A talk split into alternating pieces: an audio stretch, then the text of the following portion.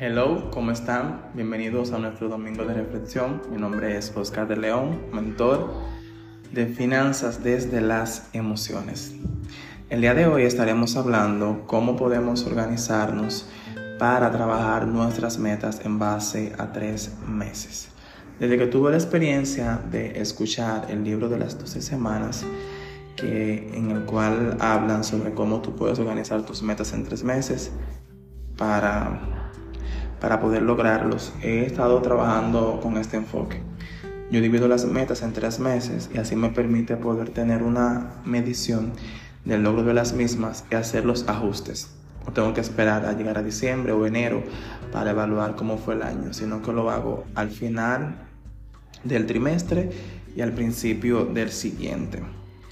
Entonces, te voy a recomendar cinco acciones que puedes hacer para organizar tus metas en el trimestre julio-septiembre, que es el que sigue.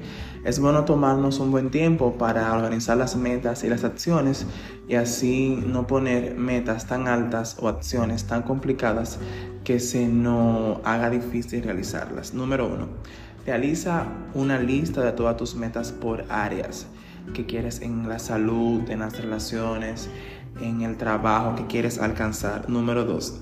Divide las metas entre los meses del trimestre, julio, agosto, septiembre, y coloca qué meta quiere lograr en cada mes. Número 3. Prepara un plan de acción que va a estar anclado a cada meta y lo vas a dividir por semanas y por días. Por ejemplo, yo he estado trabajando el tema del ejercicio, entonces yo hago ejercicio lunes, miércoles y viernes tengo la cantidad de rutinas que, voy a hacer y el tiempo que me va a tomar hacer cada ejercicio. Ya al final del mes yo logro evaluar cuántos días pude realizarlos y cuántos días me faltaron. En el número 4, eh, y esto es una parte muy importante, llevo un registro de las acciones realizadas. Eso te va a permitir poder hacer los ajustes necesarios, ver cuáles acciones te funcionaron y ver cuáles no y así saber si es que te estás sobrecargando o no estás dirigiendo bien tu energía. Y número 5, evalúa cada semana el progreso. De la única forma que podemos hacer cambios es si logramos evaluar para saber cuáles cosas nos están funcionando y cuáles no. Una de las cosas que no permite que podamos alcanzar nuestras metas es la falta de planificación y dirección en los objetivos. Por eso el día de hoy en, nuestra, en nuestro espacio de reflexión te invito a que puedas sentarte y organizar las metas y enfocarte, evitar lo que es el autosabotaje, que es enfocarnos en otras cosas que tal vez no tienen la relevancia para poder evitar darle esa prioridad a las cosas que son importantes en el momento.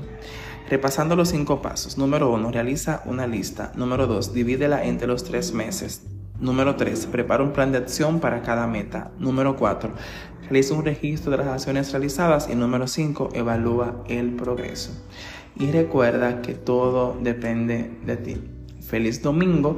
Me gustaría leerte en los comentarios cómo organizas tus metas y cuáles metas tú has logrado. Bendiciones.